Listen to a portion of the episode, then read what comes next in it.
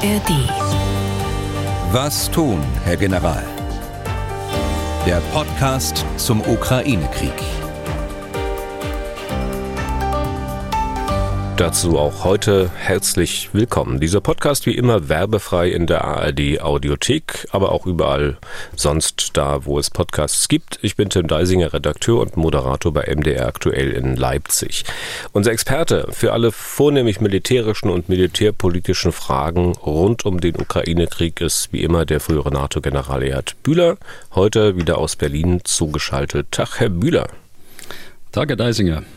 Die Übung an der Führungsakademie in Hamburg, wo Sie ja vorige Woche noch waren, bei der Sie unterstützt haben, ist gut zu Ende gegangen. Also waren Sie mit dem, was die ja, künftigen Führungskader der Bundeswehr abgeliefert haben, zufrieden? Ja, ist gut zu Ende gegangen. Äh, wichtig ist, dass die Fakultät, die Führung der Führungsakademie, die Dozenten da zufrieden sind mit ihren Schützlingen. Äh, ich war es auf jeden Fall. Ich muss Ihnen auch sagen, wenn ich so zurückblickend auf meinen eigenen Lehrgang schaue, äh, in den späten 80er Jahren, 88 bis 90, da haben die jungen Leute heute schon bessere Startbedingungen. Das hat verschiedene Gründe, aber äh, ein Grund liegt sicher in der, in der Mehrdimensionalität dessen, was sie heute erleben. Äh, wir waren damals eindimensional, also wir haben uns äh, beschäftigt äh, mit der Sowjetunion, mit dem Warschauer Pakt und das war's. Das ist natürlich heute ganz anders. Insofern haben die einen ganz anderen Hintergrund, bevor sie an die Führungsakademie kommen, haben Einsatzerfahrung, haben sich mit vielen sicherheitspolitischen Problemen, die heute so auftauchen, schon befasst. Das merken Sie ganz deutlich. Und möglicherweise haben Sie auch schon mal gedacht, Mensch, wenn ich jetzt an der Akademie wäre, also mir würde das richtig schwer fallen, diesen ganzen Stoff, den die jetzt beigebracht bekommen, äh, zu absolvieren. Das ist ja bei vielen Dingen im Leben so. Ne? Also, dass man denkt, die jungen Leute, die Kids von heute, die, was die alles schon können, da kommt, kommt man einfach nicht mehr mit, wenn man ein gewisses Alter erreicht hat. Ja, ja, so ist es. Dann kommen wir zum Podcast. Die Schwerpunkte für heute, klar, die aktuelle Lage. Wir wollen uns auch mal das Thema anstehende Offensive der ukrainischen Armee noch mal ein bisschen näher vornehmen. Unter anderem geht es um die Frage, muss die nicht eigentlich ganz schnell kommen, angesichts der Tatsache, dass die Russen in riesigem Umfang offenbar Verteidigungsanlagen bauen? Und wir machen mal so einen kleinen Raketenkomplex, ein zweites IRIS-T für die Ukraine, neue britische Abwehrsysteme für Polen und Nordkoreas neue Interkontinentalrakete. Hörerfragen beantworten wir natürlich auch wieder. Aufzeichnung dieses Podcasts heute am Dienstag, 2. Mai. Wir haben es jetzt gegen 12 Uhr. Zunächst mal ein kleiner Nachtrag zu Folge 111 vom Freitag. Herr Bühler, wir machen sozusagen das, das Schmerzhafteste gleich am Anfang, dann haben Sie es weg. In der Freitagfolge haben wir unter anderem gesprochen darüber, wie der Bundesverteidigungsminister Fesseln abwerfen will, wenn es um die Beschaffung von neuem Gerät, neuem Material für die Bundeswehr geht. Von Fesseln, die man sich unnötigerweise selbst angelegt hatte, hat er selbst gesprochen. Und nun muss man dazu sagen, wir mussten diese Folge schon am frühen Donnerstagabend aufzeichnen, konnten also das Interview in den ARD-Tagesthemen, das die neue Präsidentin des, äh, ich sag's mal ausführlich, Bundesamts für Ausrüstung, Informationstechnik und Nutzung der Bundeswehr gegeben hat, noch nicht gesehen haben. Schade eigentlich, aber dann halt jetzt mal zwei Sätze dazu. Wir hören mal kurz rein. Eine Frage von Ingo Zamparoni, dem Moderator der Tagesthemen, an Annette Lenig-Emden war, wieso ihr nun das gelingen sollte, was anderen nicht gelang. Wir haben jetzt in Zusammenarbeit mit dem Ministerium viele Punkte abgesprochen, die in der Vergangenheit vielleicht zu Fehlern oder zu Fehlprozessen geführt haben.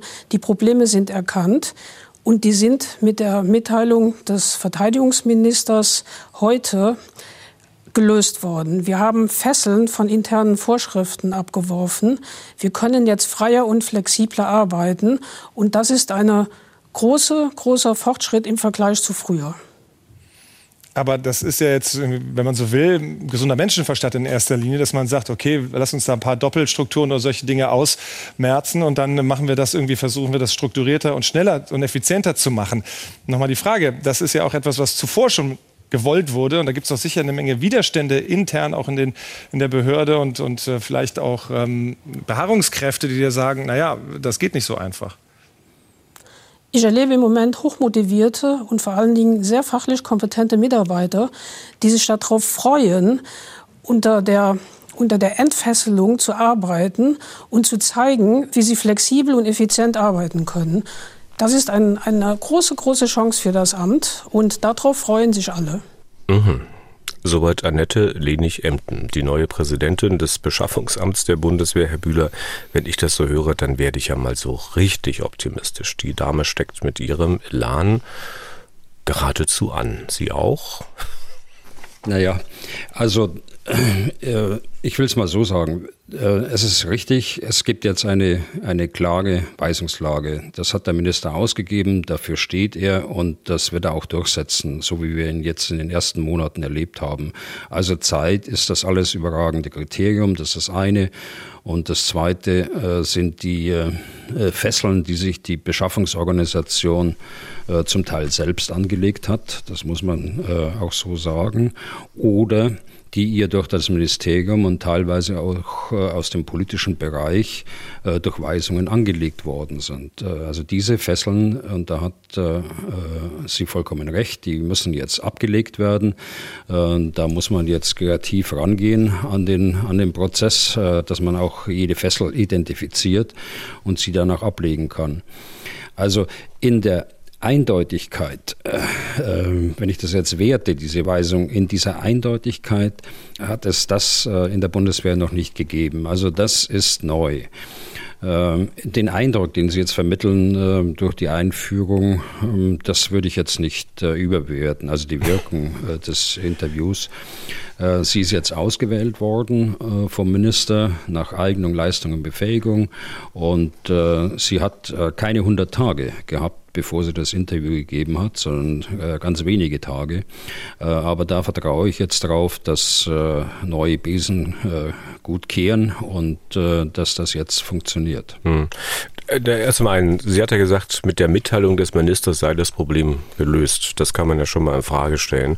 Und man hört auch ein bisschen, dass es Ihnen vielleicht nicht leicht fällt, dazu was zu sagen. Ähm, ich ahne auch, dass Sie immer noch glauben, dass das wirklich alles besser werden kann. Aber ich muss Sie dennoch mal fragen. Stichwort neue Besen. Davon hatte ich ja am Freitag gesprochen. Äh, neue Besen, die meinen, dass sie gut kehren können. Aber ähm, die Dame ist ja nun beileibe kein neuer Besen und die äh, ist auch schon länger als 100 Tage da. Sie hat, wenn ich es recht gelesen habe, 1989 fertig studiert, ähm, war also fertig mit dem zweiten juristischen Staatsexamen, dann war sie mal zwei Jahre als Rechtsanwältin am Landgericht Koblenz zugelassen und danach 1991 1991 ist sie zum Beschaffungsamt gegangen und hat sich dort hochgearbeitet. Heißt, seit 32 Jahren amtiert äh, die Dame dort herum und soll nun die Zeitenwende an vorderster Stelle mitgestalten. Wie sich das anfühlen kann, das haben wir ja gerade gehört.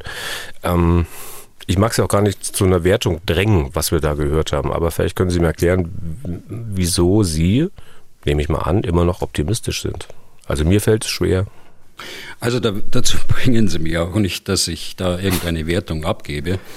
Ähm, ich ähm, äh, sag nochmal, die Fesseln sind das eine und äh, die müssen jetzt identifiziert werden und äh, dann abgelegt werden, sodass das Ganze schneller geht und dass die Priorität, die jetzt der Minister vorgegeben hat, eben auch bei der Zeit äh, liegt in Zukunft.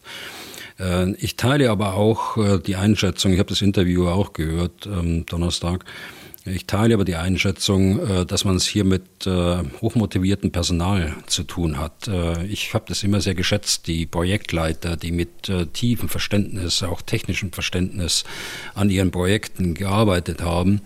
Also das ist auch richtig. Man darf das also nicht ähm, jemandem vorwerfen, dass er dort aus der Organisation kommt äh, sondern man muss auch erkennen, dass das Zweite äh, eben die Frage des äh, politischen Primats auch ist. Man hat über Jahre hinweg äh, versäumt, eine grundlegende Reform äh, dieses Amtes durchzuführen. Ganz im Gegenteil, man hat vor über zehn Jahren bei der Neuausrichtung der Bundeswehr noch den Bereich der Nutzung des Materials und äh, die Ersatzteilbeschaffung und dergleichen mehr. Man hat es auch dem Amt zugeschlagen und äh, ja und hat das erst zu dem Moloch gemacht, äh, das es heute ist. Die äh, dritte äh, Geschichte ist natürlich auch, und es gehört auch zur Wahrheit dazu, äh, dass es nicht nur die Zeit war, sondern eben auch das fehlende Geld. Spätestens seit äh, 2017, 2018, als die Maßgabe ausgegeben worden ist, äh, so intern, äh, wir bleiben bei 1,5 Prozent stehen, egal was wir der NATO sagen, in den verschiedenen Gipfeln. Und äh, wenn ich jetzt zurückrechne, das sind äh, fünf, sechs Jahre, äh, die wir dadurch verloren haben. Äh, das muss man natürlich auch dazu sagen. Mhm. Also es gehört zum Gesamtbild dazu. Aber auch wenn man hoch motiviert ist, ähm, kann man ja mit irgendeiner Sache überfordert sein. Ähm, wenn Sie dennoch optimistisch sind, Herr Bühler, Sie haben es gleich überstanden. Letzte Frage. Grenzt das nicht auch ein bisschen an Realitätsverweigerung?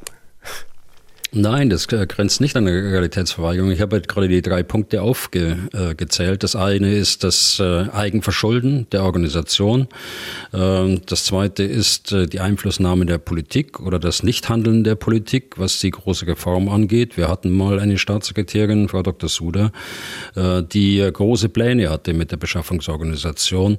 Letztlich hat sie dann aber 2018 auch entnervt hingeworfen, weil es nicht funktioniert hat, weil die Politik zu viele Widerstände äh, aufgebaut hat, um äh, diese Beschaffungsorganisation auch zu einer Agentur zu transformieren. Wir haben ja mit äh, im Bereich der IT äh, ganz gute Erfahrungen gemacht mit der BWI, die äh, komplett als äh, bundeseigene Agentur für die IT-Technik, für die Beschaffung und Entwicklung der IT verantwortlich ist. Und nicht nur für die Bundeswehr, sondern auch in einem erweiterten Rahmen für andere Behörden oder Dienststellen.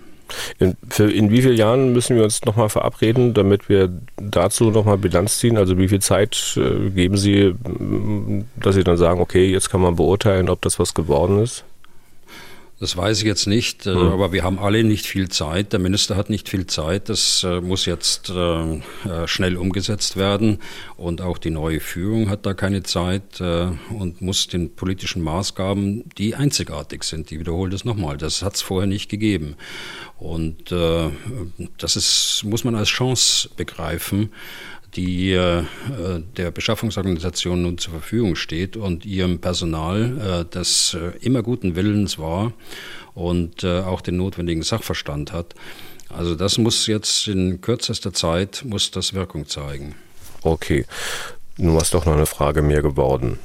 Wie gesagt, das Schwerste für Sie gleich zu Beginn, jetzt haben wir es weg. Ähm, Kommen wir mal zurück in die Ukraine. Wie ist die aktuelle Lage dort zu beschreiben? Gab es wesentliche Ereignisse, die diese Lage, ich sag mal, in den letzten Tagen verändert haben oder ist zum Großen und Ganzen beim Stand vom Donnerstag bzw. Freitag geblieben? Nein, das kann man nicht sagen. Ähm, wir sehen ja seit Donnerstag, äh, leider äh, haben wir das nicht mehr in den Podcast reingebracht, der dann Freitag ausgesendet worden ist wiederum einen Beschuss, einen äh, Beschuss des gesamten Gebiets der Ukraine äh, durch Raketen äh, und Marschflugkörper äh, die äh, abgeschossen werden von Flugzeugen, die im Kaspischen Meer äh, oder über dem Kaspischen Meer eingesetzt sind und zum Teil aus Murmansk mit weitreichenden Marschflugkörpern Richtung Ukraine geschossen haben. Das Zweite, und das ist in der Tat unverändert von der militärischen Lage, ist, ja, ist die Front selbst. Schwerpunkt ist nach wie vor Bachmut und Avdivka. Bachmut ganz hohe Verluste. Jetzt haben die Amerikaner erste Zahlen auch veröffentlicht, ähm, die ähm, aussagen, dass in den letzten Monaten dort alleine in Bachmut 20.000 äh, Russen gestorben sind, gefallen sind äh, die äh, von den, von den Verletzten, Verwundeten gar nicht zu reden. Im äh, Norden der Front ist es äh, vergleichsweise ruhig, von gelegentlichem äh, Artilleriebeschuss abgesehen. Äh, es gibt dort keine Angriffe oder Gegenangriffe und das Gleiche trifft zu für den südlichen Abschnitt äh, der Front. Also insgesamt hat man den Eindruck, dass auf der einen Seite die, äh, die Großoffensive jetzt äh, unmittelbar bevorsteht. Auf der anderen Seite die Nervosität bei den Russen auch wächst. Äh, das kann man festmachen an Äußerungen, die bei Twitter und Telegram verbreitet werden. Das kann man festmachen an äh, immer offenkundigeren Machtkämpfen in der Militärführung und insbesondere mit, den, mit der Wagner-Organisation und ihrem Chef Prigoschin. Hm. Man hat ja auch eine Weile vermutet, dass auch die Russen, wenn dann die Böden wieder einigermaßen fest geworden sind, eine Offensive starten könnten. Das klingt jetzt so, als ob Sie davon ausgehen, dass die Russen das in keinem Fall tun. Ist das so? In keinem Fall, äh, das wäre mir zu hart, äh, das äh, kann man ja nie ausschließen, aber man sieht da keine Anzeichen. Ganz im Gegenteil, man sieht ja die Anzeichen, dass sie sich auf strategischer Ebene entlang der Front zur Verteidigung einrichten. Äh, man äh, hört äh, dem Prigoschin warnen vor der Gegenoffensive. Er warnt davor, dass Wagner Bachmut verlassen könnte und die Angriffe einstellt, wenn er nicht die Munition bekommt, Artilleriemunition, die er auch braucht. Also von daher äh, glaube ich nicht, dass sie befähigt sind, jetzt aus dem Stand heraus äh, eine Offensive oder Gegenoffensive zu starten, weil man auch äh, keine Reserven erkennen kann, die die Russen dann irgendwo in der, hinter der Front äh, stationiert haben die äh, dann für diese Offensive oder so eine hypothetische Offensive eingesetzt werden können. Herr Bühler, schauen wir ganz kurz nochmal nach Bachmut. Äh, dazu hat uns Benedikt Braun aus Amsterdam geschrieben und zwar folgendes, ich zitiere, ich frage mich seit langem, wie die Ukrainer Bachmut weiterhin mit Nachschub versorgen können. Anscheinend gibt es ja nur eine einzige Versorgungsstraße, diese stelle ich mir sehr verwundbar vor, insbesondere da das so oft erwähnte Hufeisen ja fast geschlossen ist. Kurz, äh, wie kann es sein, dass die russischen Streitkräfte nicht jeden einzelnen Konvoi auf dieser Straße zerstören können? Zitat Ende. Ja, Herr Braun, da sind Sie nicht der Einzige, äh, der, Sie, der sich fragt. Äh, die Ukrainer sind da in einer ganz schwierigen Lage. Man kann sich das gar nicht schwer genug vorstellen, glaube ich. Äh, auch bei den Wetterverhältnissen, die wir jetzt in den letzten Wochen hatten dort im Bereich Bachmut, äh, wie die Versorgung äh, eigentlich noch geleistet werden konnte. Man kann sich aber auch vorstellen, das sind keine Konvois, die dort kommen, sondern das sind Einzelfahrzeuge, die ja eingesetzt werden zur Versorgung. Es ist diese eine Versorgungsstraße, die aus Südwesten nach Bachmut reinläuft. Es sind aber auch äh, eine ganze Reihe von Feldwegen, die von Westen in die Stadt äh, reinlaufen, die genutzt werden für solche Einzeltransporte, die bei Nacht ausgeführt werden. Die äh, Russen haben offensichtlich Probleme mit der Nachtsichtfähigkeit, also mit technischen äh, Geräten. Äh, sodass sie das auch nicht so erkennen können, äh, wie man das eigentlich glauben könnte. Ähm, ich denke, dass auch äh, Vorräte ausgelagert worden sind dort in Bachmut, die als die Bedingungen noch besser waren. Also unterm Strich glaube ich, die Russen beherrschen die Straße nicht. Sie können sie beschießen, das stimmt, mit Artillerie oder auch mit weitreichenden äh, Feuer von Panzern oder Schützenpanzern. Aber gerade die Artillerie stellt sich als äh, zu wenig präzise heraus. Sie arbeitet eben, wie wir es gesehen haben, in, äh, in Bachmut mit einer Art Feuerwalze. Äh, sie ist nicht darauf eingerichtet, präzise, äh, schon gar nicht bewegliche äh, Ziele anzuvisieren und zu treffen, weil auch die Geschwindigkeit von, vom, von der Aufklärung bis zur Wirkung dann im Ziel einfach offensichtlich zu lange dauert. Schauen wir mal auf die Offensive der Ukrainer, auf die ja eigentlich alle warten und von der keine so richtig eine Ahnung hat, wann sie genau startet und erst recht nicht, wie erfolgreich sie sein wird. Aber dass da sozusagen was im Busch ist, dafür, das hatten Sie vorhin gerade gesagt, sehen Sie einige Anzeichen. Welche denn? Naja, also äh, politische äh, Seite, das müssen wir aber gar nicht äh, sehr vertiefen. Der Verteidigungsminister hat ja gesagt, wir erreichen die Ziellinie, wo wir sagen können, alles ist bereit. Äh, ich füge dazu, das ist dann die Startlinie für ein ganz schwieriges Unterfangen, äh, wenn, wenn die Ziellinie jetzt erreicht worden ist. Äh, das ist die politische Seite, die immer mehr sagt, wir stehen kurz davor. Beide Seiten attackieren sich allerdings auch mit Marschflugkörpern im Augenblick, mit Raketen, mit Drohnen.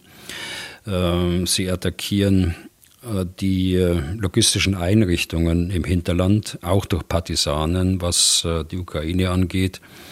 Das russische Ziel dahinter ist, die Vorbereitung der Offensive zu stören, sie zu behindern. Und von ukrainischer Seite ist es natürlich, die, die Russen vom Nachschub abzuhalten, den sie brauchen, um die Verteidigungslinien zu halten. Und da gibt es ja das prominente Beispiel der Zerstörung des Treibstoffdepots auf der Krim oder auch jetzt, äh, ich glaube gestern war das äh, der äh, Sprengstoffanschlag von Partisanen bei Bryansk in Russland auf einen Zug mit Treibstoff, der dann entgleist ist und sieben Waggons nach den Meldungen in Flammen aufgegangen sind. Und es gibt ähm, erste Anzeichen dafür, dass äh, die Brigaden, die vorbereitet worden sind, mit westlichem Gerät, auch unter Ausbildung äh, durch den Westen äh, mitteilen, jedenfalls im Bereich nördliches Saporischia aufgetaucht sind. Ob das äh, ein Zeichen ist auch für den Ansatz der Offensive, den räumlichen Ansatz der Offensive, das glaube ich noch nicht, dass man das heute sagen kann. Das kann auch eine Täuschungsoperation sein und in Wahrheit liegt der, der Ansatzpunkt äh, der Offensive ganz woanders. Natürlich steht die große Frage, wann startet diese Offensive. Die Ukraine machen es einem ja nicht unbedingt leicht, äh, hier eine Antwort zu finden. Nur mal ein kleines Beispiel. Der Präsident Zelensky sagt, äh, dass man mit der Offensive nicht warten will, bis man vielleicht westliche Kampfjets, also F-16 bekommt. Einen Tag später, also da waren die Zelensky-Äußerungen in aller Welt natürlich schon bekannt, äh, äußert sich der Sprecher der ukrainischen Luftwaffe und der sagt das Gegenteil. Ich zitiere wörtlich, wir werden auf jeden Fall auf die Flugzeuge warten. Zitat Ende. Was ist denn nun? Also das, was der Präsident sagt, stimmt, weil er nun mal der Präsident ist, oder wie sehen Sie das? Also Sie haben es ja in der Einführung deutlich gemacht, es ist äh, nicht leicht, hier die Antwort zu finden für uns. Aber sagen wir, den äh, Gegensatz, den Sie gerade aufgemacht haben, ob der gewollt ist oder nicht gewollt ist, es trägt auf jeden Fall zur Verwirrung bei. Und äh, das ist ja gut. Äh, auf der anderen Seite aus operativen Gründen für die, für die Ukraine einfach äh, den Gegner im Unklaren zu lassen, wann die Offensive beginnt. Ich meine, wir sollten uns auch nicht über den Zeitpunkt jetzt äh, in Spekulationen verlieren. Da gibt es ja genügend äh, Berichterstatter, die da äh, eigene Vorstellungen haben. Heute habe ich eine gelesen, dass ein sinnvoller Zeitpunkt der, der Gipfel der NATO in, äh, im Juli äh, sein sollte. Ich glaube, dass sich die ukrainische Militärführung äh, streng an das militärische Rational halten wird. Äh, die eigenen Kräfte zu beurteilen, die russischen, äh, und dann einen äh, richtigen Zeitpunkt und auch den richtigen Ort zu wählen. Ich glaube, das sagt einem schon der gesunde Menschenverstand, äh, dass so ein NATO-Gipfel natürlich kein Kriterium ist, eine Offensive zu starten in der Ukraine. Und man kann sich natürlich auch selbst denken, naja, wenn ihr auf die F-16 warten wollt, dann werdet ihr wahrscheinlich in diesem Jahr keine Offensive mehr starten. Also sagt ja zumindest die Erfahrung der letzten Monate. Herr Bühler, wenn man sich anschaut, was auf russischer Seite passiert, dann kommt man äh, doch vielleicht zur Auffassung, naja, macht man mit der Offensive lieber ein bisschen schneller. Der Grund, äh, die Russen bauen ihre Verteidigungsstellungen massiv aus, graben sich mehr und mehr ein und je mehr Tage bis zu dieser Offensive vergehen, desto mehr können die Russen natürlich an diesen Stellungen noch weiterbauen, desto schwieriger wird es, sie zu überwinden. Oder sehe ich das falsch? Nein, ich glaube, äh, das sehen Sie schon richtig. Auf der anderen Seite gibt es äh, genügend andere Kriterien, die äh, eigentlich sagen, dass man, dass man noch zuwarten sollte. Das Wetter ist das eine. Das andere ist der Aufbau der, der Fähigkeiten aus dem Westen, der nach wie vor läuft. Das sind die Munitionsvorräte, die aufgestockt werden müssen. Aber Sie haben schon recht. Also je länger man zuwartet, desto schwieriger wird es natürlich, diese Verteidigungsstellungen dann auch in irgendeiner Art und Weise zu überwinden. Hm. Mehrere Medien berichten ja mittlerweile von mehreren hundert Kilometern solcher Verteidigungsstellungen. Weiß man denn genau, wo man die gebaut hat, beziehungsweise immer noch baut? Ja, man kann das sogar im Internet äh, äh, sehen, diese, diese Stellungen. Das sind auch Satellitenbilder, äh, die als Grundlage dort äh, genommen worden sind. Äh, selbst aus dem Weltall sind diese Verteidigungsstellungen zu sehen. Äh, sie sind oben im Norden der Ukraine, in Russland selbst, also in dem Bereich Belgorod. äh, und auf der anderen Seite äh, entlang der Front äh, Luhansk. Auch dort sind starke Verteidigungsstellungen, teilweise auch hinter der aktuellen Frontlinie im Bereich Bachmut, also der Region Donetsk. Die schwierigsten Verteidigungsstellungen sind wohl, also für die Ukraine schwierigsten Verteidigungsstellungen sind wohl im Bereich Saporischia und Cherson. Und äh, die Russen bauen auch auf der Krim äh, Verteidigungsstellungen aus. Sind diese Orte, an denen man da baut oder gebaut hat, Hinweise darauf, äh, dass man da möglicherweise einen Angriff der Ukraine vermutet, dass er dort kommt? Oder sind das eher Hinweise darauf, dass man bestimmte Gebiete für das eigene Ansinnen, also für das russische Ansinnen, für bedeutsam hält? Wie sehen Sie das? Ich glaube, beides äh, spielt damit rein. Äh, erstmal, Russland würde sich nicht die Arbeit machen, diese Verteidigungsstellungen aufzubauen, wenn sie nicht äh, klare Hinweise darauf hätten, dass die Ukrainer in der Lage sind, äh, sowohl vom Material wie auch vom Personal, Durchbrüche zu erzielen, die sie dann auffangen wollen mit diesen Verteidigungsstellungen in der Tiefe.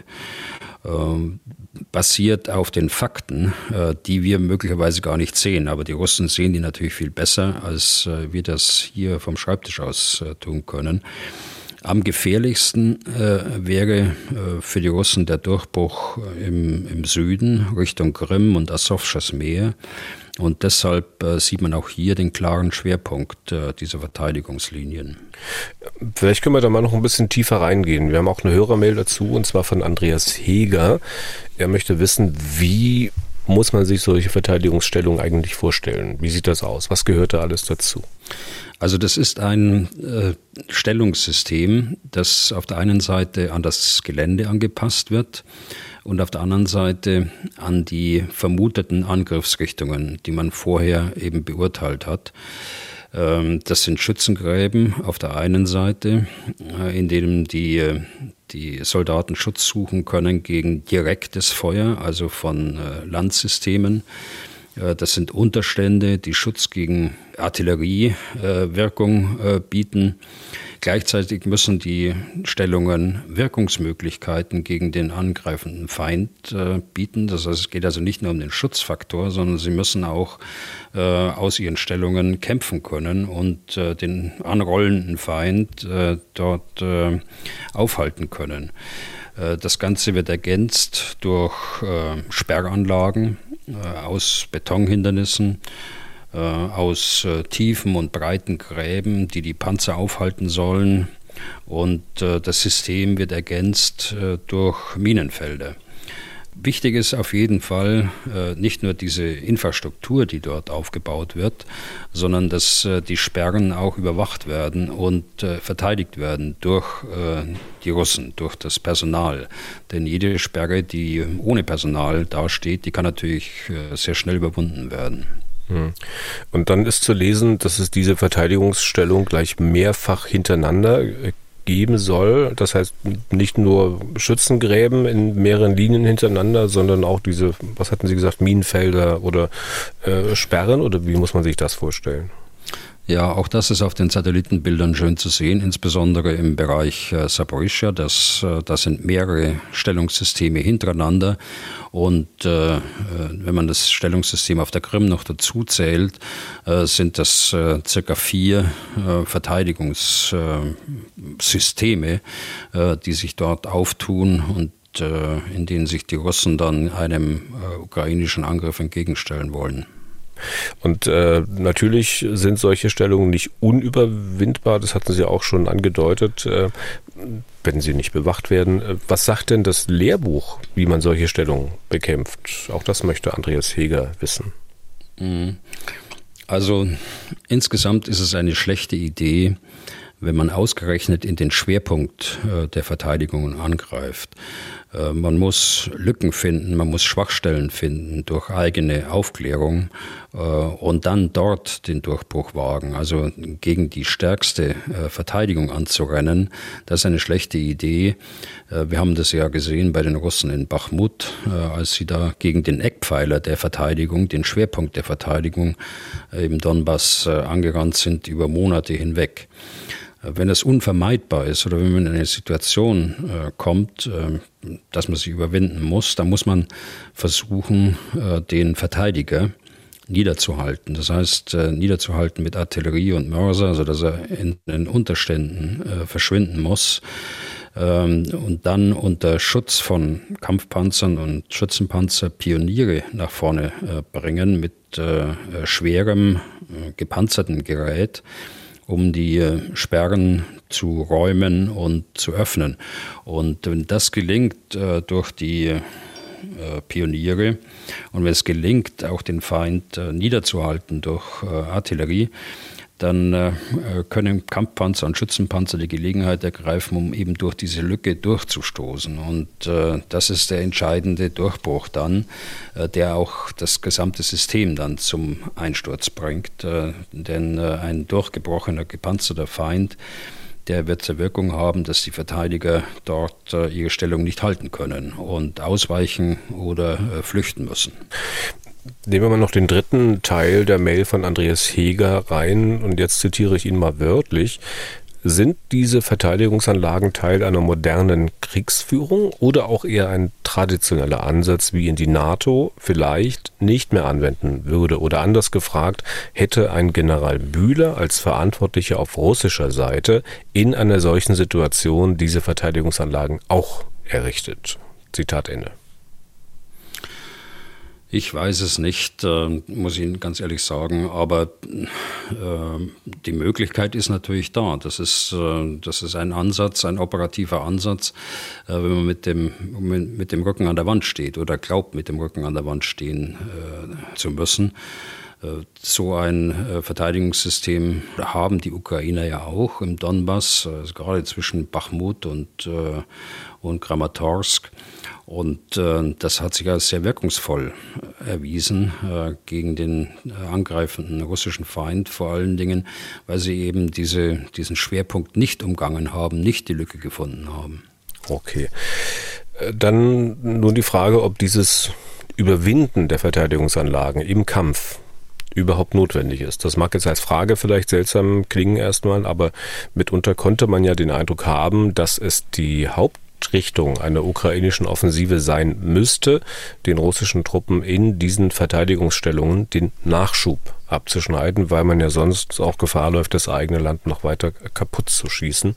Und es gibt ja diese Ereignisse. Sie hatten vorhin gesprochen von dem Treibstofflager, das da in die äh, Luft geflogen ist, beispielsweise auf der Krim.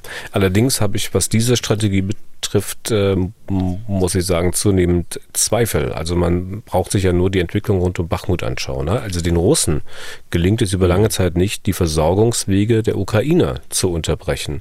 Äh, dass die einfach zu dumm dafür sind, wäre mir jetzt als Erklärung ein bisschen dürftig. Ja, also Bachmut, äh, da sind sie ja acht Monate angerannt, äh, haben kleinere Geländegewinne gemacht, aber sie sind frontal äh, in den Schwerpunkt der Verteidigung reingegangen. Ob das ein militärisches Rational war oder ob es nicht doch eher ein politisches Ziel war. Wir wissen ja, dass es ein politisch vorgegebenes Ziel war, auf jeden Fall Bachmut zu nehmen. Ähm, und äh, das war schon bekannt eigentlich äh, Anfang September, als das erste zeitliche Ziel mit Mitte September ausgegeben worden ist. Und so hat sich ein zeitliches Ziel äh, nach dem anderen gereiht, von der Politik vorgegeben aus Moskau. Also der indirekte Ansatz, den Gegner vom Nachschub abzuschneiden, den halte ich für wesentlich sinnvoller. Und äh, der hat sich ja auch ausgezahlt in der Offensive bei Cherson äh, im äh, Herbst letzten Jahres. Und er wird ganz sicher auch Teil der Großoffensive sein. Und äh, möglicherweise sind die Einzelheiten, die wir dort sehen, äh, mit dem Beschuss da in Sevastopol und äh, mit dem Eisenbahnzug, äh, mit, dem, mit der Beschießung von logistischen Einrichtungen auch schon Teil äh, dieser Großoffensive. Aber so einfach, dass man Nachschubdepots äh, kaputt schießt und dann sagt, na gut, dann laufen die alle weg, weil sie nichts mehr zu essen bekommen oder keine Munition mehr bekommen. Äh, so einfach wird es dann, glaube ich, dann doch nicht werden. Und wenn man äh, solche Zweifel hat, dann ist man ja auch schnell dabei zu vermuten, naja, so wahnsinnig viel werden die Ukrainer bei einer solchen Offensive vielleicht doch nicht erreichen. Und dann hält man auch die Zweifel, die äh, möglicherweise die Amerikaner haben, die ja durch die Leaks der Geheimdokumente bekannt geworden sind, auch für durchaus plausibel. Plausibel, ein Lieblingswort von Ihnen. Also äh, die Geheimdokumente dort, äh, ich sage es nochmal, ich weiß es nicht, ich kann das nicht genau äh, nachvollziehen, weil ich nicht alle kenne. Es ist ja nur ausschnittsweise, was dort äh, der junge Mann verbreitet hat. Und äh, ich weiß, dass die Amerikaner, aber auch andere Bündnispartner sehr stark äh, an Risikoanalysen arbeiten und äh, dass immer genau abgewogen wird, wo die Risiken liegen, wie kann man Risiken dann mitigieren, wie man sagt, also Gegenmaßnahmen ergreifen, um dass diese Risiken gar nicht ähm, zum Ausdruck kommen. Also das, glaube ich, ist eher der Fall bei diesen äh, Papieren, als dass die Amerikaner offensiv äh, und äh, das hat, glaube ich, äh, General Milley auch nie gemacht äh, und auch andere verantwortliche Generale, dass man da offensiv äh, gesagt hat, ihr erreicht das ohnehin nicht, was ihr da erreichen wollt. Ähm was Sie erreichen wollen, ist ein gutes Stichwort, ist ja auch eine wichtige Frage, von der mir scheint, ähm, dass sie derzeit nicht klar beantwortet ist. Also was ist letztlich das Ziel einer solchen Offensive? Mitunter, vor allem von ukrainischer Seite, hören wir ja, dass man das ganze Land inklusive Krim befreien will. Und dann hören wir vor allem in den Diskussionen im Westen, dass es darum gehen muss, die Ukraine in eine bessere Position bei möglichen Verhandlungen zu bringen, um dann, um diese Verhandlungen dann von einer Position der Stärke ausführen zu können. Bei der zweiten Variante, da scheinen mir die Zweifel an dem durchschlagenden Erfolg der Ukraine schon irgendwie inkludiert. Was würden Sie denn als realistisches Ziel formulieren? Also die Ukraine hat ja klar das politische Ziel formuliert, die territoriale Integrität der Ukraine wiederherzustellen und den Aggressor aus der Ukraine zu vertreiben. Das ist das politische Ziel. Alles, was darunter liegt, ähm, die operativen Ziele, äh, die können wir noch nicht kennen, weil äh, wir den Plan für die äh, Offensive nicht kennen. Die operativen Ziele werden versuchen, die politischen Ziele zu erreichen. Das ist die Grundlage äh, jeden äh, operativen Plans natürlich. Ähm, der entsteht äh, durch intensive Analysen der eigenen Fähigkeiten, durch intensive Betrachtung und Bewertung der russischen Fähigkeiten und dann natürlich des Geländes der, der Geografie. Und äh, daraus, aus dieser Analyse, werden dann mögliche operative äh, Ziele abgeleitet, äh, die dem politischen Ziel dienen können. Damit ist aber noch nicht gesagt, dass das politische Ziel insgesamt erreicht werden kann, aber man versucht dann von der operativen Führung her äh, möglichst nah an diesem politischen Ziel äh, auch äh, dran zu bleiben. Kurz nochmal zum Stichwort Versorgungswege. Dazu noch eine Frage von Sebastian Welti aus der Schweiz. Zitat. Mich treibt schon lange die Frage um, wieso die Russen noch immer das AKW Saporischia besetzt halten können, obwohl dies seit langem hinter der Frontlinie liegt. Wie ist es zum Beispiel den Russen möglich, ihre Besatzung zu versorgen? Muss man sich das wie eine Art Geiselnahme vorstellen? Ähm, Zitat Ende. Ich habe die Frage mal reingenommen, weil das möglicherweise vielen nicht ganz klar ist und die Antwort eigentlich immer sehr simpel ist, wenn man äh, und das AKW Saporischia gleichsetzt. Das kann man nämlich nicht tun. Muss man sich ja nur mal die Karten anschauen. Das, was als AKW Saporischia bezeichnet äh, wird, das liegt ja nicht wirklich bei der Stadt, sondern ich glaube Luftlinie so 50, 60 Kilometer südwestlich davon am Südufer des Dnieper, also in russisch besetztem Gebiet. Oder habe ich mal die Karten falsch angeguckt, Herr Bühler? Nein, Sie haben die Frage ja schon beantwortet. Ähm, ja, auf der anderen Seite, wenn eine, ein Sachverhalt unklar ist, dann äh, bitte durchaus nachfragen, dann kann man das klarstellen. Ja. Das ist, ist so, wie Sie es gerade gesagt haben.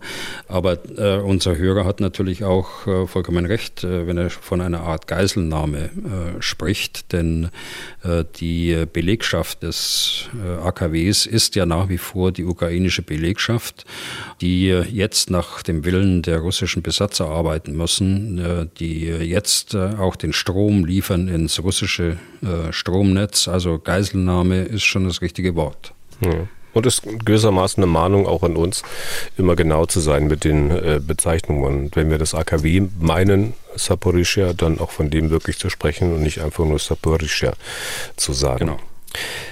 Kommen wir zum Thema Raketen. Auch wenn es letztlich drei Themen in einem sind. Erstens Deutschland hat der Ukraine offenbar ein zweites Iris-T-System zur Luftverteidigung geliefert. Äh, Herr Bühler, was kann das ausrichten? Was kann das genau leisten? Also äh, Iris-T äh, SLM heißt das.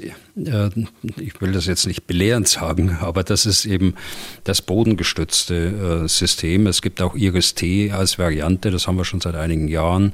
Äh, der Eurofighter fliegt zum Beispiel mit einer solchen Luft-Luft-Rakete und dieses System Iris-T SLM das hat eine Reichweite von äh, circa 30 bis 40 Kilometern und kann Flugziele in Höhe von 20 Kilometern etwa vernichten. Das System wird hergestellt äh, von den Firmen Deal äh, und Hensoldt. Da kommt das Radargerät, ein außerordentlich äh, gutes System, das sich bewährt hat in der Ukraine, kann über 360 Grad aufklären und auch schießen.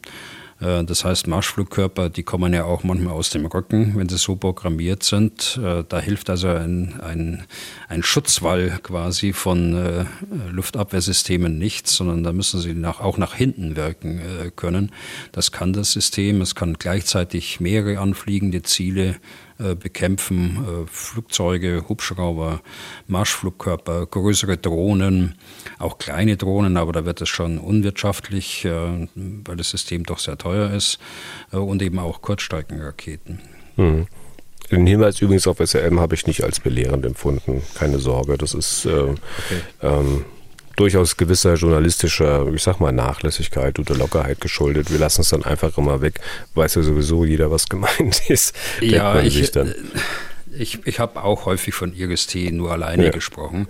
Aber wenn, wenn Sie so eine Definition erwarten, habe ich mir gedacht, dann äh, sagst du es ja. mal dazu. Das gibt es auch beim Eurofighter. Genau. Und dieses erste System, das Deutschland geliefert hat, äh, das trägt ja offenbar sehr erfolgreich zur Verteidigung von Kiew bei. Ne? Also für das System sind die Ukrainer voll des Lobes. Ja, also Luftverteidigung funktioniert so, äh, das muss man sich in Halbkugeln vorstellen, äh, dass ein System äh, in, einem, in einer bestimmten Halbkugel wirken kann und erfolgreich ist.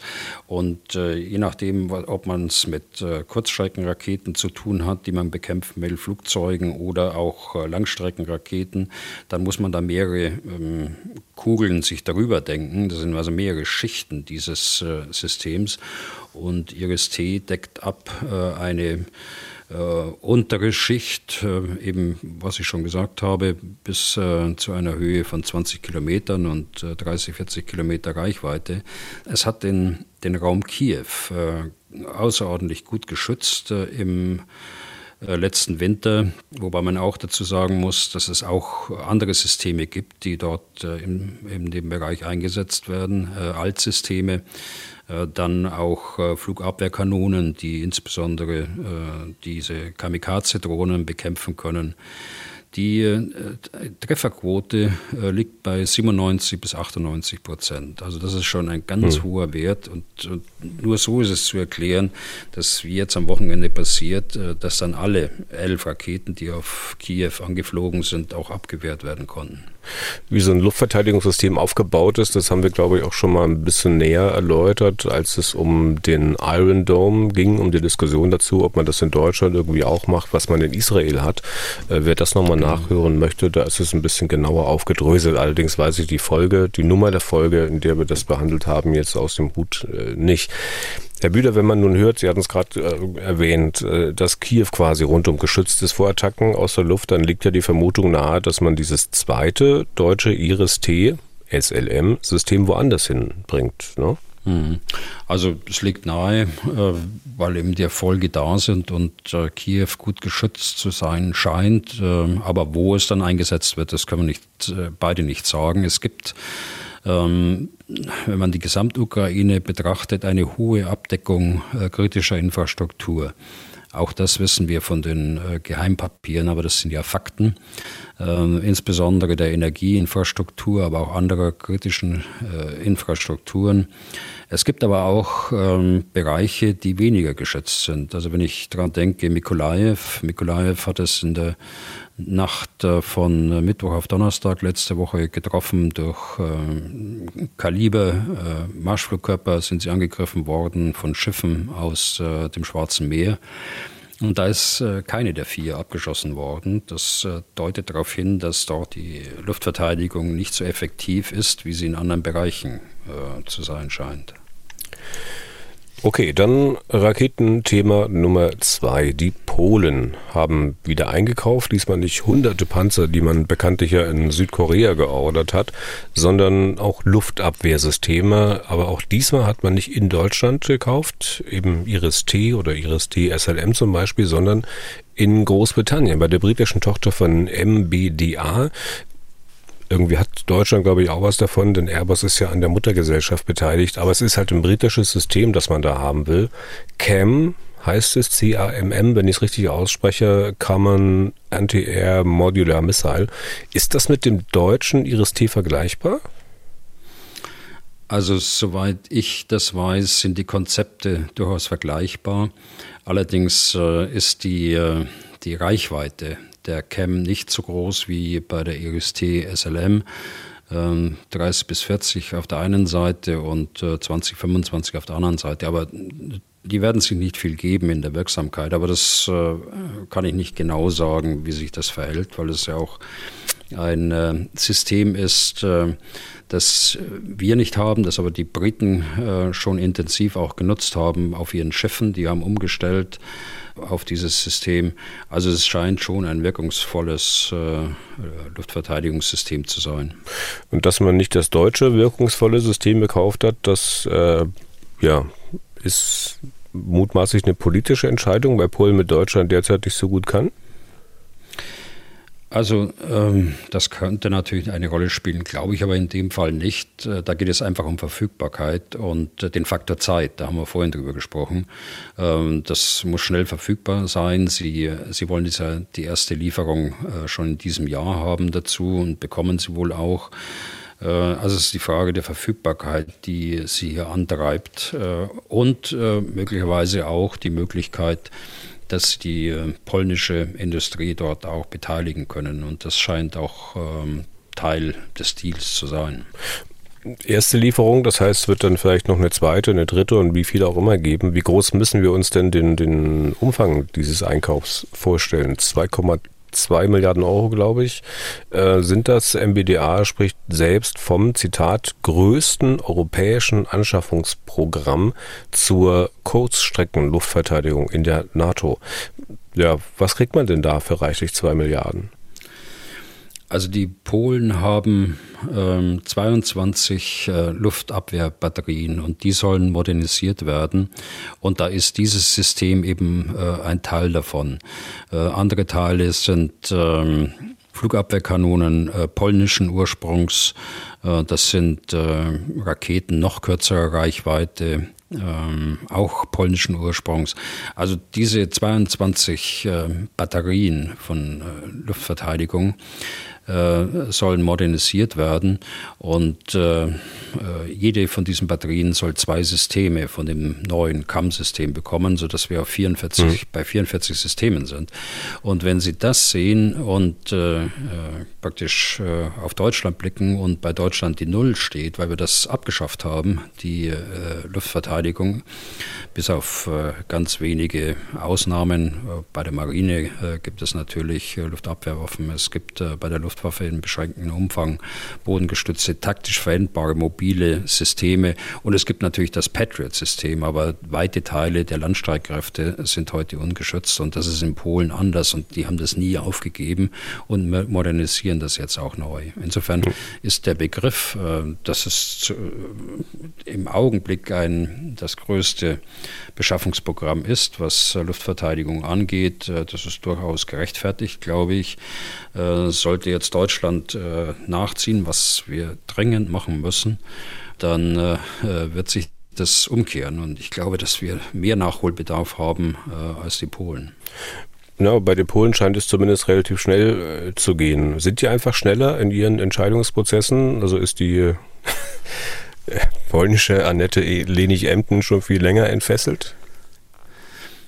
Also wissen Sie, ich habe äh, immer äh, so 2016, äh, 17 in den, in den Gesprächen äh, mit polnischen Generalen habe ich immer ein bisschen so bei mir gedacht, wenn der politische Einfluss nicht so groß wäre. Also da gab es ja den Regierungswechsel 2017 und da hat sich in der Tat einiges verändert in der Zusammenarbeit. Aber es sind eben auch politische Weisungen gewesen, die äh, auf Zeit drückten, die äh, jetzt äh, die Modernisierung der, der polnischen Landstreitkräfte mit Schwerpunkt später auch der Luftstreitkräfte ins Visier genommen haben, aufgrund der, des Angriffs 2014 auf die Ukraine und der Annexion der Krim 2014. Das ist umgesetzt worden. Wir haben das konzeptionell alles umgesetzt, aber in der Realität sind wir deutlich hinter den Polen, was die Geschwindigkeit angeht. Okay, dann jetzt noch das dritte Raketenthema. Dafür müssen wir mal nach Nordkorea schauen. Angeblich hat man dort erfolgreich eine Interkontinentalrakete getestet, die auch mit nuklearen Sprengköpfen bestückt werden kann. Das Besondere ist wohl dabei, dass es eine äh, Rakete ist, die mit Festbrennstoff betrieben wird. Heißt, die ist auch einfacher zu transportieren, auch einfacher zu verstecken. Und interkontinental bedeutet nun mal, die kann uns auch hier in Europa treffen. Herr Bühler, ist das insoweit für uns auch eine neue Lage? Ja, eine neue Lage, ganz neu ist sie nicht, aber es wird jetzt immer deutlicher, dass die Nordkoreaner drauf und dran sind, nicht nur ein äh, Nuklearprogramm erfolgreich zu Ende äh, zu entwickeln, sondern eben auch die Trägerraketen dazu äh, zu entwickeln. Die ganz neu ist es deshalb nicht, weil wir äh, seit Jahren viele, viele Tests erleben äh, von Raketen, im letzten Jahr waren es knapp 100 Raketen, die abgeschossen worden sind. Eine Rakete haben sie ja bekanntlich auch über Japan äh, geschickt. Japan ist ungefähr 1000 Kilometer weg. Und jetzt kommen die äh, Interkontinentalraketen. Ja, Sie hatten angesprochen, die, die Raketen, die wurden bisher noch mit Flüssigkeitstreibstoff betankt. Das dauert sehr lange, das ist sehr anfällig, das kann auch beobachtet werden aus dem Weltraum. Die Vorbereitungen dazu vor einem Abschuss beim Feststoff ist das natürlich ganz anders. Äh, da ist die in äh, wenigen Minuten einsatzbereit, äh, wenn sie auf dem Startplatz steht. Und insofern ist die, die Bedrohung äh, gewachsen in den letzten Jahren. Wir haben das äh, viel zu wenig so richtig äh, zur Kenntnis genommen, jedenfalls in der breiten Öffentlichkeit. Wie weit äh, ist man in Nordkorea wirklich? Also ich habe gelesen, dass die Südkoreaner sich äh, irgendwie noch nicht akut von nordkoreanischen Kurzstreckenraketen bedroht fühlen, weil es die Nordkoreaner äh, angeblich irgendwie technologisch noch nicht hingekriegt haben, da wirklich einen, einen Atomsprengkopf drauf zu pappen. Und bei den Interkontinentalraketen, da soll man auch noch nicht so weit sein, weil man es hier wohl noch nicht geschafft hat, den Sprengkopf zu schützen, wenn die Rakete dann wieder in die Erdatmosphäre eintritt, weil das weiß man ja, ist ja ziemlich roppig und äh, heiß wird. Also können wir doch noch ein bisschen gelassener nach Nordkorea schauen? Nein, auf keinen Fall. Also wie sich das Potenzial jetzt entwickelt äh, über der Zeit, das ist schon bemerkenswert. Und äh, das trifft für das Nuklearprogramm genauso zu wie äh, für die Raketen. Und äh, ich weiß nicht, wo Sie das gelesen haben, dass Südkorea sich nicht bedroht fühlt. Ähm, Äh, die, die Südkoreaner, die fühlen sich sehr bedroht äh, durch die äh, nordkoreanischen Kurzstreckenwaffen auch. Da muss also kein Nuklearsprengkopf drauf sein, sondern da reichen auch konventionelle Sprengstoffe aus. Äh, insofern ist die Bedrohung äh, äh, Südkoreas wirklich real. Das ist nicht irgendwie gekünstelt. Und das ist ja sogar so, dass in Südkorea sich die Stimmen mehren und es soll sogar eine Mehrheit der Bevölkerung sein, die sagen, wir müssen uns Nuklearwaffen zulegen. Mhm. Die äh, Amerikaner äh, sind natürlich dagegen. Sie äh, versuchen, die Weiterverbreitung von Nuklearwaffen zu verhindern, sie in der Hand der Nuklearstaaten zu lassen und nicht neu dazukommen zu lassen und breiten im Grunde genommen im Augenblick äh, den Nuklearschutzschirm auch über, über Südkorea aus. Also so hm. weit sind wir dort schon. Ich meinte natürlich, also dass die Südkoreaner sich nicht akut von Atomsprengköpfen auf diesen Raketen äh, bedroht fühlen. Das ist äh, klar. Ähm, mhm. Diese Reichweiten der neuen nordkoreanischen Raketen bedeuten die dann quasi auch, dass wir uns vielleicht dann doch auch ein bisschen stärker in den Konflikt mit dem Land einschalten sollten. Also dass wir das eben nicht nur den USA, Südkorea oder Japan oder wem auch immer überlassen? Also die äh, Nordkoreaner arbeiten an Raketen mit einer Reichweite von 17.000 Kilometer. Äh, das heißt, äh, da kann Europa ins Visier kommen. Es ist ähm, offensichtlich so, dass sie noch nicht so weit sind, äh, dass sie tatsächlich auch diese Reichweiten erreichen. Aber das wird nur eine Frage der Zeit sein. Und äh, wir müssen uns darauf einrichten und wir können uns auch im Podcast mal näher mit Nordkorea befassen. Äh, vielleicht machen wir damit den Anfang auch. Und letzter Punkt ist vielleicht in dieser Diskussion, Sie sprechen ja häufig die Amerikaner an. Wer sonst sollte uns vor dieser Bedrohung schützen. Äh, selbst können wir das nicht. Äh, das heißt, äh, im Augenblick wird Europa ja teilweise geschützt durch amerikanische Abfangraketen, die aus dieser Richtung kommen könnten. Die sind auf Kreuzern stationiert, die im Mittelmeer praktisch rund um die Uhr eingesetzt sind, also rund um die Uhr Wache halten. Und es gibt in Rumänien und in Polen so eine Raketenbasis, äh, der auch in der Lage wäre, äh, wenn sie dann komplett operationell sind, äh, einer solchen Bedrohung dann Widerstand zu leisten. Also ganz sicher ist, dass wir uns in, in der Zukunft mehr mit dieser Bedrohung aus Nordkorea befassen müssen. Okay. Dann haben wir am Ende nochmal die Abteilung Hörerfragen. Eine Frage, die uns aus Wien erreicht hat, aber eine Frage zur Bundeswehr, nicht zum österreichischen Bundesheer. Namen des Fragestellers sollen wir nicht nennen und es ist auch ein völlig anderes Thema als äh, die Themen, über die wir gerade gesprochen haben. Ich zitiere mal. Wie genau kann man sich die Prävention von sexualisierter Gewalt im Rahmen der Ausbildung von Bundeswehrsoldaten praktisch vorstellen? Wie gelingt es sicherzustellen, dass Bundeswehrsoldaten auch im Ausland und in Ausnahme- und Kriegssituationen keine Vergewaltiger werden? Zitat Ende.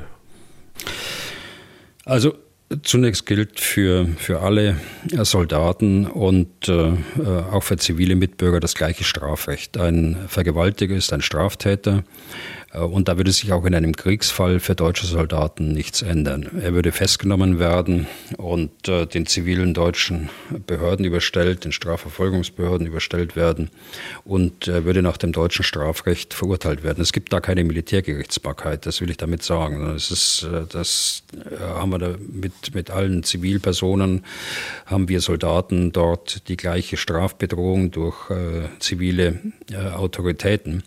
Und das ist das eine Element, das ist das abschreckende Element, das für uns alle gilt.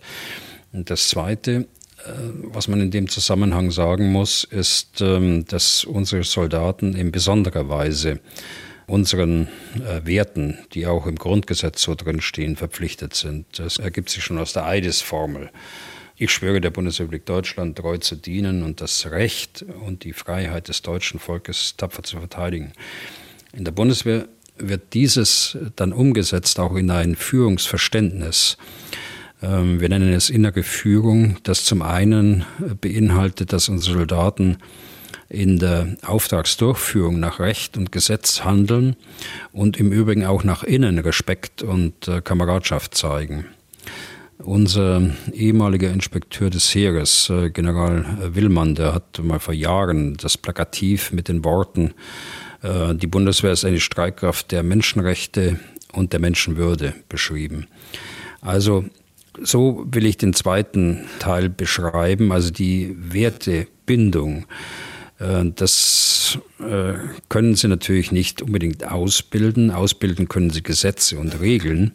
Aber die Wertebindung, das ist äh, ein Erziehungs- und auch Selbsterziehungsprozess.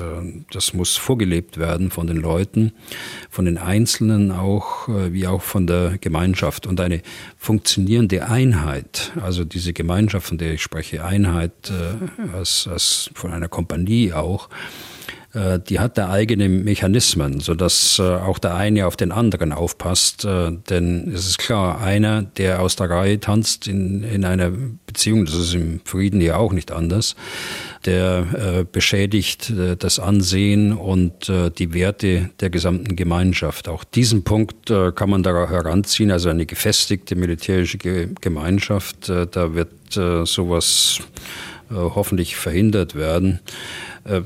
Letztlich ist es aber so, äh, wenn mit krimineller Energie irgendwas gemacht wird, äh, dann äh, verstößt man nicht nur gegen die Werte, sondern verstößt gegen Gesetze und so ein Mensch hat dann in der Bundeswehr auch keine Zukunft. Und da ändert sich auch nichts im Kriegsfall.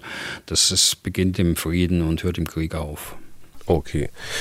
Und damit sind wir durch für heute. Danke fürs geduldige Zuhören, fürs Interesse. Wenn Sie Fragen an Herrn Bühler haben, dann schreiben Sie an general.mdraktuell.de oder rufen Sie an unter 0800 637 3737. Herr Bühler, die nächste Ausgabe planen wir für Freitag. Bis dahin und vielen Dank für heute. Ja, gerne geschehen, Herr Deisinger. Bis Freitag. Was tun, Herr General? Der Podcast zum Ukraine-Krieg.